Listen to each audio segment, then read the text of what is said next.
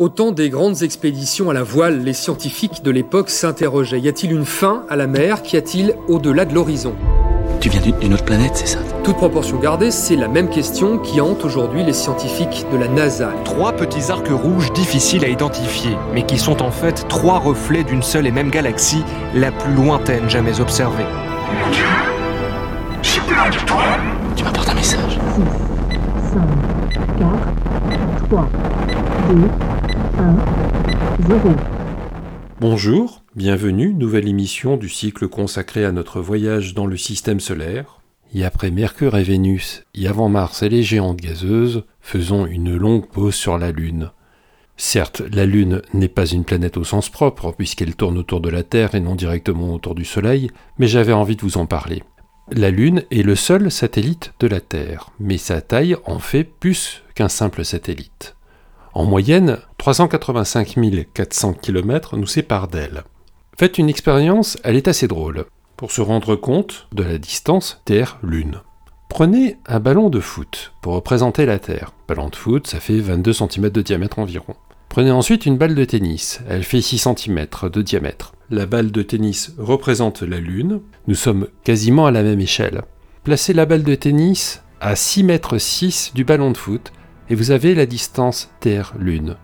Cette distance varie en fait de 384 304 km à 405 696 km. Alors pourquoi une telle variation? D'abord parce que l'orbite de la Lune est elliptique autour de la Terre. Pour déterminer la distance Terre-Lune, les scientifiques disposent de deux méthodes. La méthode dite des pulsations radio et la méthode dite du laser. Bien alors, en ce qui concerne les pulsations radio, il suffit de calculer le temps que mettent ces ondes pour effectuer un aller-retour entre la Terre et la Lune. Étant donné que ces pulsations se déplacent à la vitesse de la lumière, il est donc possible de déduire la distance. La méthode du laser, cette fois, consiste à diriger un faisceau laser en direction d'un miroir installé sur la surface de l'astre par les marcheurs lunaires. Encore une fois, il suffit de mesurer le temps mis par le faisceau pour faire l'aller-retour, vous avez la distance le diamètre de la Lune est de 3475 km, soit environ un quart de celui de la Terre. Cela en fait la cinquième plus grosse lune du système solaire, derrière Ganymède, Titan, Callisto et Io. Son volume est le cinquantième du volume de la Terre. La durée de la rotation de la Lune est égale à celle de sa révolution orbitale, soit 27 jours, 7 heures 43 minutes. Par conséquent, elle présente toujours la même face lorsque nous la regardons. L'inclinaison orbitale de la Lune par rapport à l'équateur de la Terre varie de 18,28 degrés à 28,28 degrés. La pesanteur est 6 fois moindre que sur la Terre. Si sur la Terre la gravité est de 1, la gravité de la Lune est 0,165 fois plus faible. Avec une gravité aussi faible, la Lune n'a pu retenir toute l'atmosphère qu'elle possédait à l'origine et l'a entièrement perdue. À la surface de la Lune, les températures varient entre 120 degrés le jour et moins 170 degrés la nuit.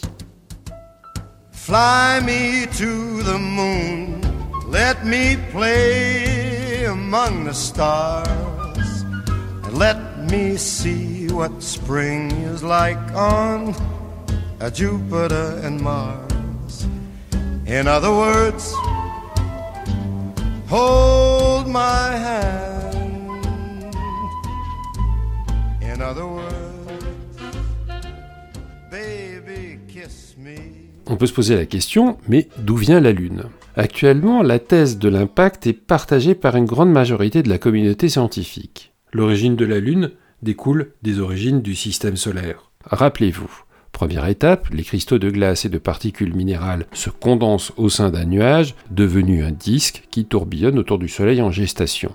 Deuxième étape, ces particules s'agglutinent en poussière de plus en plus grosse.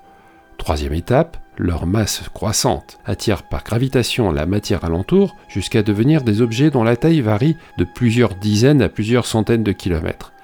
Quatrième étape, ces objets se rassemblent par collisions successives en une trentaine de planétoïdes entre guillemets de plusieurs milliers de kilomètres. Et dernier acte, pour passer d'une trentaine d'objets au nombre que nous connaissons aujourd'hui, des collisions colossales se sont produites entre les candidats restants. Il y a 4,5 milliards d'années, la Terre aurait été heurtée par un objet de la taille de Mars. La matière éjectée de notre planète se serait alors agglomérée pour devenir la Lune. Le processus de refroidissement a créé une croûte dont l'épaisseur varie jusqu'à 100 km. En s'enfonçant plus loin, on trouve le manteau, d'une épaisseur de 1200 km en moyenne. Puis au centre, le noyau de 400 km de diamètre, où la température atteint 1500 degrés. L'étude des données acquises lors des missions spatiales et des sismomètres ALCEP pour Apollo Lunar Surface Experiment Package, déposés par les marcheurs lunaires, ont enregistré de faibles tremblements lunaires, inférieurs à ce qu'un être humain peut ressentir, 1,3 sur l'échelle de Richter. Ces ondes sismiques ont été interprétées comme des effets induits par la position de notre satellite naturel sur son orbite lors des marées sur Terre. Dans le ciel nocturne, à l'œil nu, la pleine lune apparaît comme un disque argenté brillant marqué par des taches plus profondes. La lune n'émet pas sa propre lumière, elle ne fait que refléter la lumière solaire. Prolongez le plaisir par une petite lunette de 60 mm ou un télescope de 100 mm. Les résultats seront bien entendu meilleurs si vous montez cela sur un mouvement d'horlogerie pour compenser la rotation de la Terre, parce que sinon la Lune traverse très très vite votre champ de vision.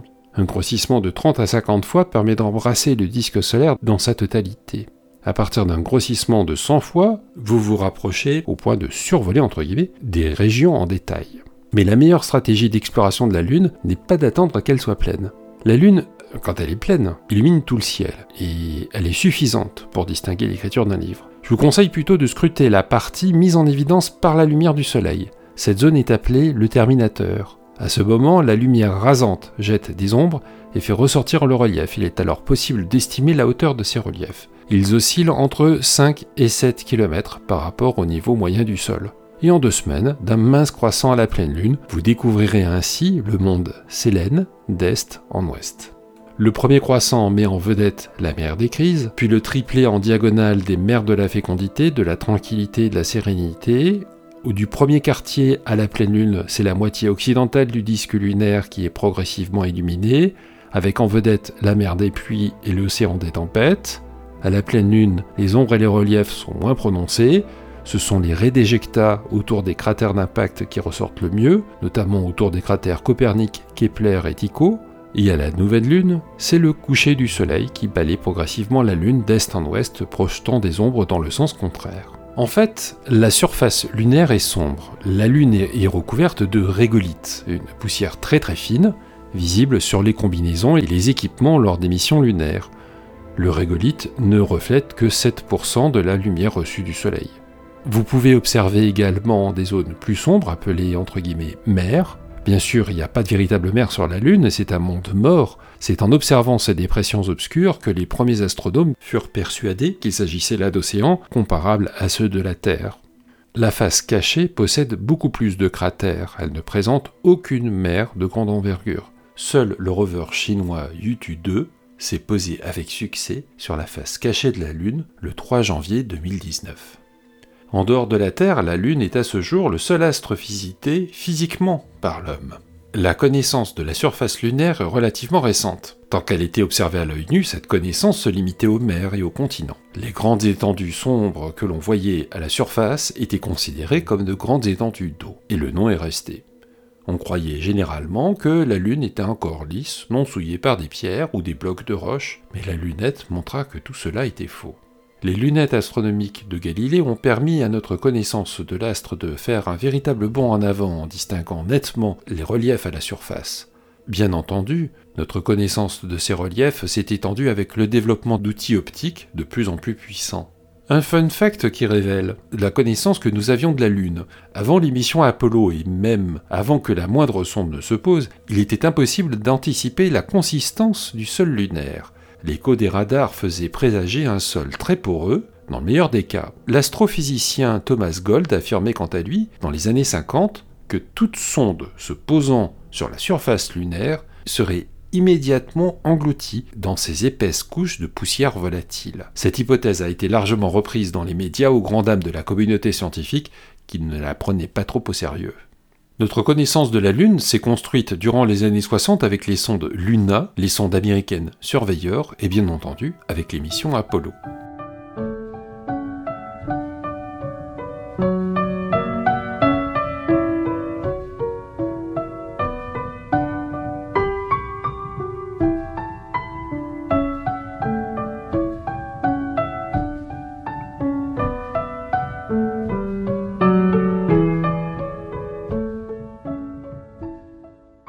Partons maintenant à la découverte de quelques formations sélénologiques intéressantes que vous pouvez voir de la Terre avec un bon télescope. Commençons donc par les cratères. Les cratères qui constellent la Lune sont le fruit de 4 milliards d'années de bombardements d'astéroïdes que l'absence d'atmosphère a permis de conserver.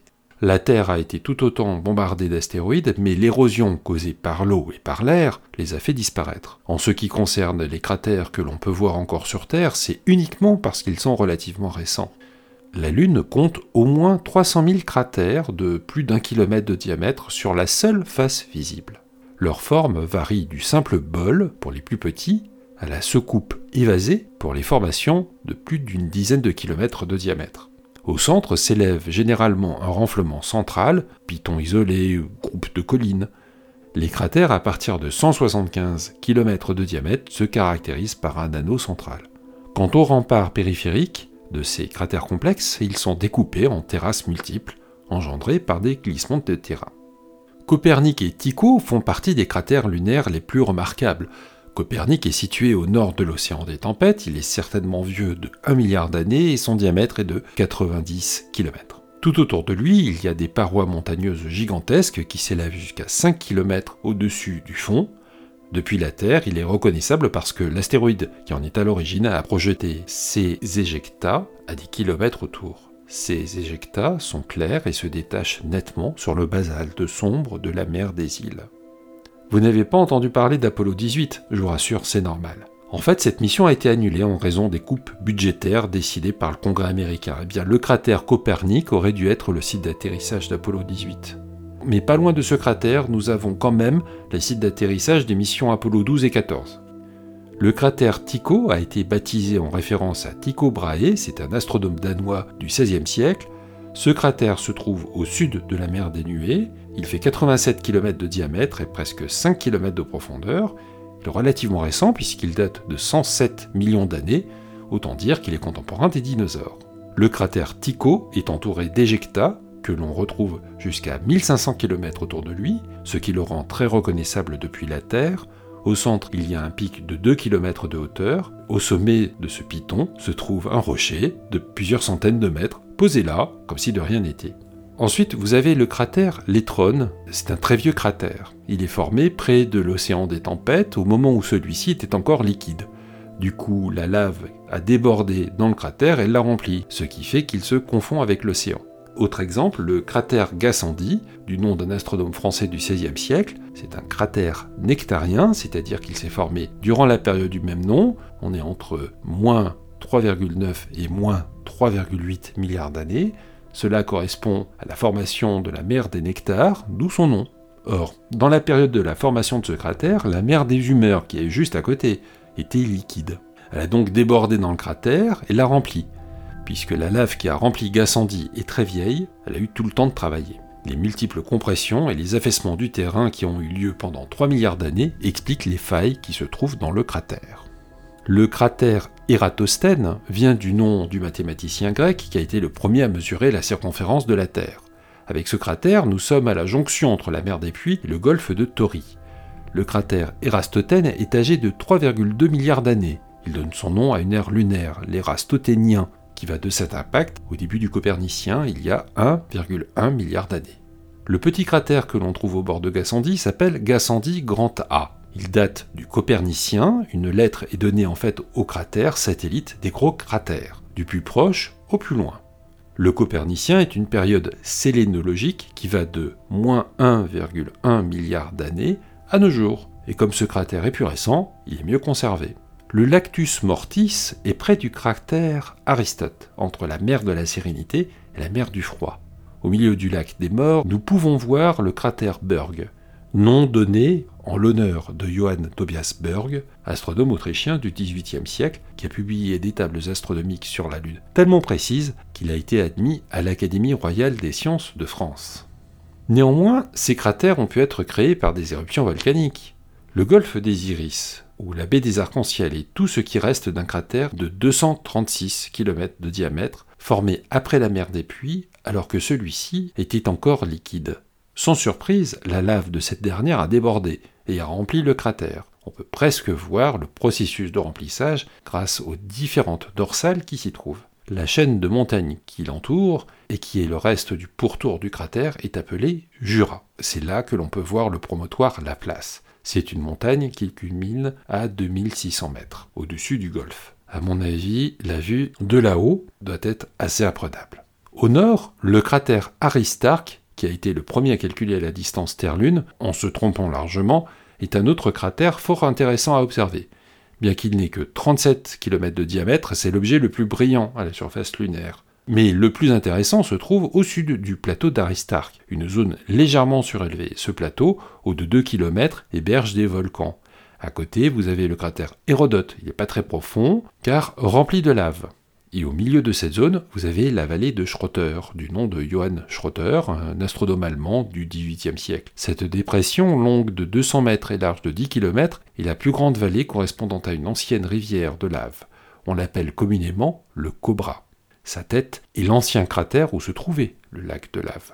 Le mont Rumker est une zone légèrement bombée, de 1100 mètres d'altitude. C'est un ensemble d'une trentaine de dômes volcaniques c'est un cas de volcan effusif. Ces volcans qui crachent une lave très liquide qui s'étendent sur une très longue distance, un peu comme ce que l'on a à Hawaï ou à La Réunion. Là, nous avons affaire à un ensemble volcanique très massif, le plus massif de la face visible. L'ensemble est évalué à 1800 km3 de lave.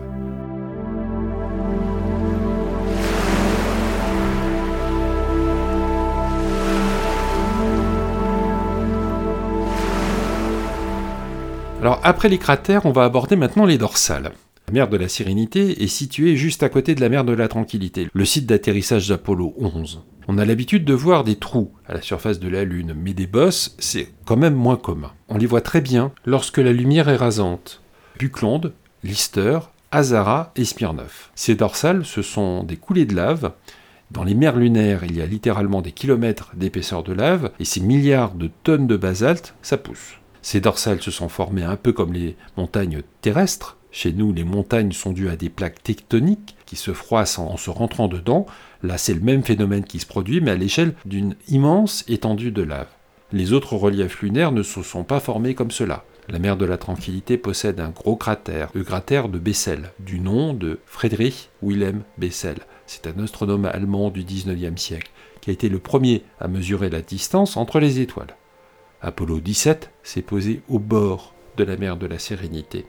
À côté du cratère Gassendi, dans la mer des Humeurs, vous pouvez voir d'autres dorsales, comme la dorsale Hippalus. En plus des mers, des cratères et des dorsales, il est possible d'observer d'autres reliefs de la surface lunaire. Sur une carte de la Lune, vous pouvez découvrir des chaînes de montagnes, Carpates, Apennins, Caucase. Ces montagnes sont vieilles de environ 3,9 milliards d'années.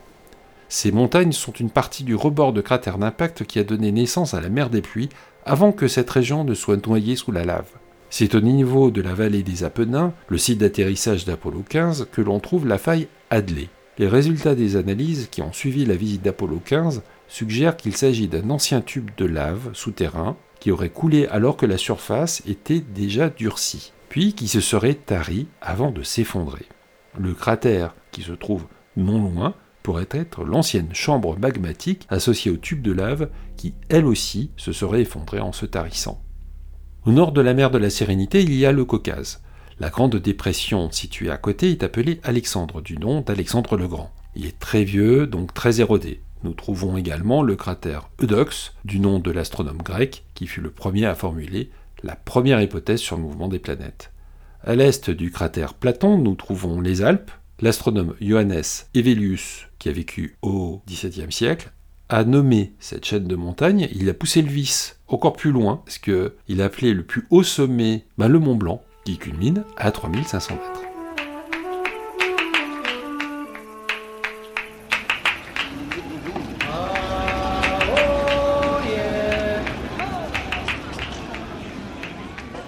Maintenant, il faut parler d'une structure assez amusante que les astronomes amateurs aiment bien chercher.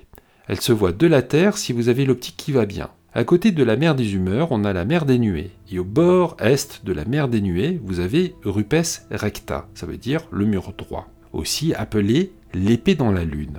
Cette structure serait née de l'affaissement d'une partie de la mer des Nuées sous son propre poids, ce qui a provoqué un glissement de terrain, À cet endroit se trouvait un cratère prénectarien rempli ensuite par la lave de la mer voisine. Cette structure fait 120 km de long et 300 mètres de haut, mais sa pente ne fait qu'une dizaine de degrés. Il faut avoir une lumière bien rasante pour avoir des ombres bien marquées pour bien la voir. La Lune recèle encore quelques mystérieux mystères. La région Rainer Gamma, c'est la zone la plus magnétique de la Lune. Elle génère sa propre magnétosphère qui fait 360 km d'épaisseur et s'étend jusqu'à 300 km d'altitude. Comme pour la magnétosphère terrestre, les vents solaires sont repoussés autour de cette zone, de sorte qu'elle a pu garder sa couleur d'origine plus claire. Quoi qu'il en soit, c'est une belle énigme qui n'est toujours pas résolue. Non. Je t'aime, Franck, mais pourquoi es-tu toujours rabat-joie? En plus, as-tu déjà vu une lune aussi jolie?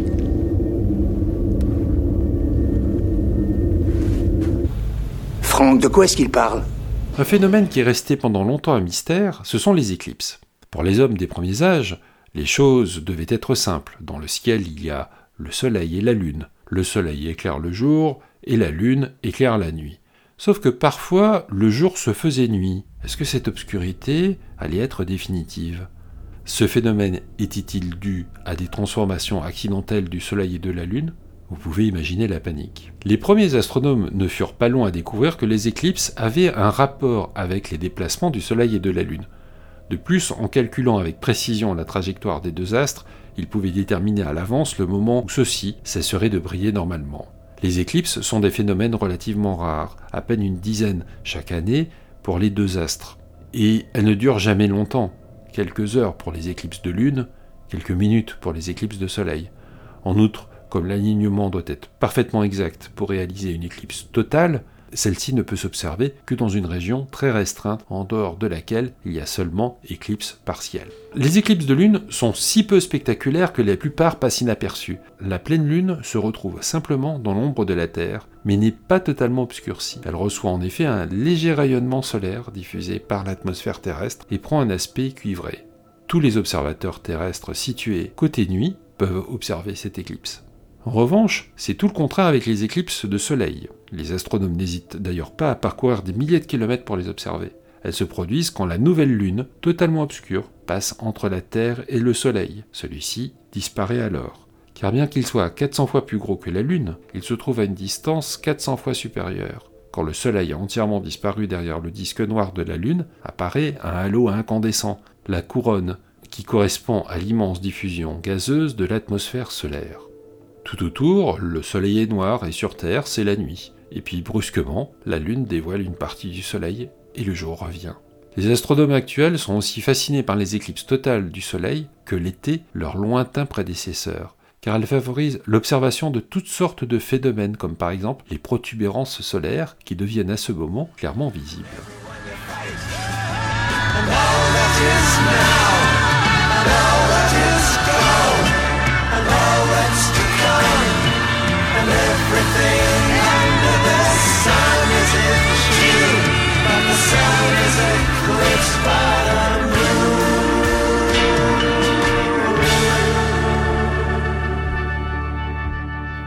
Ne faut pas oublier non plus les occultations.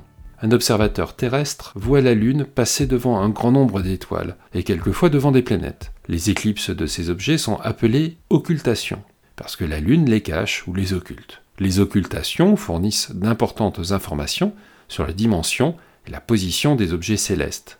L'astronome amateur peut facilement observer les occultations. C'est très utile car il peut suivre le mouvement orbital de la Lune et des planètes qui changent constamment de position relative. Aldébaran et les Pléiades dans le taureau sont des candidats toujours possibles à l'occultation.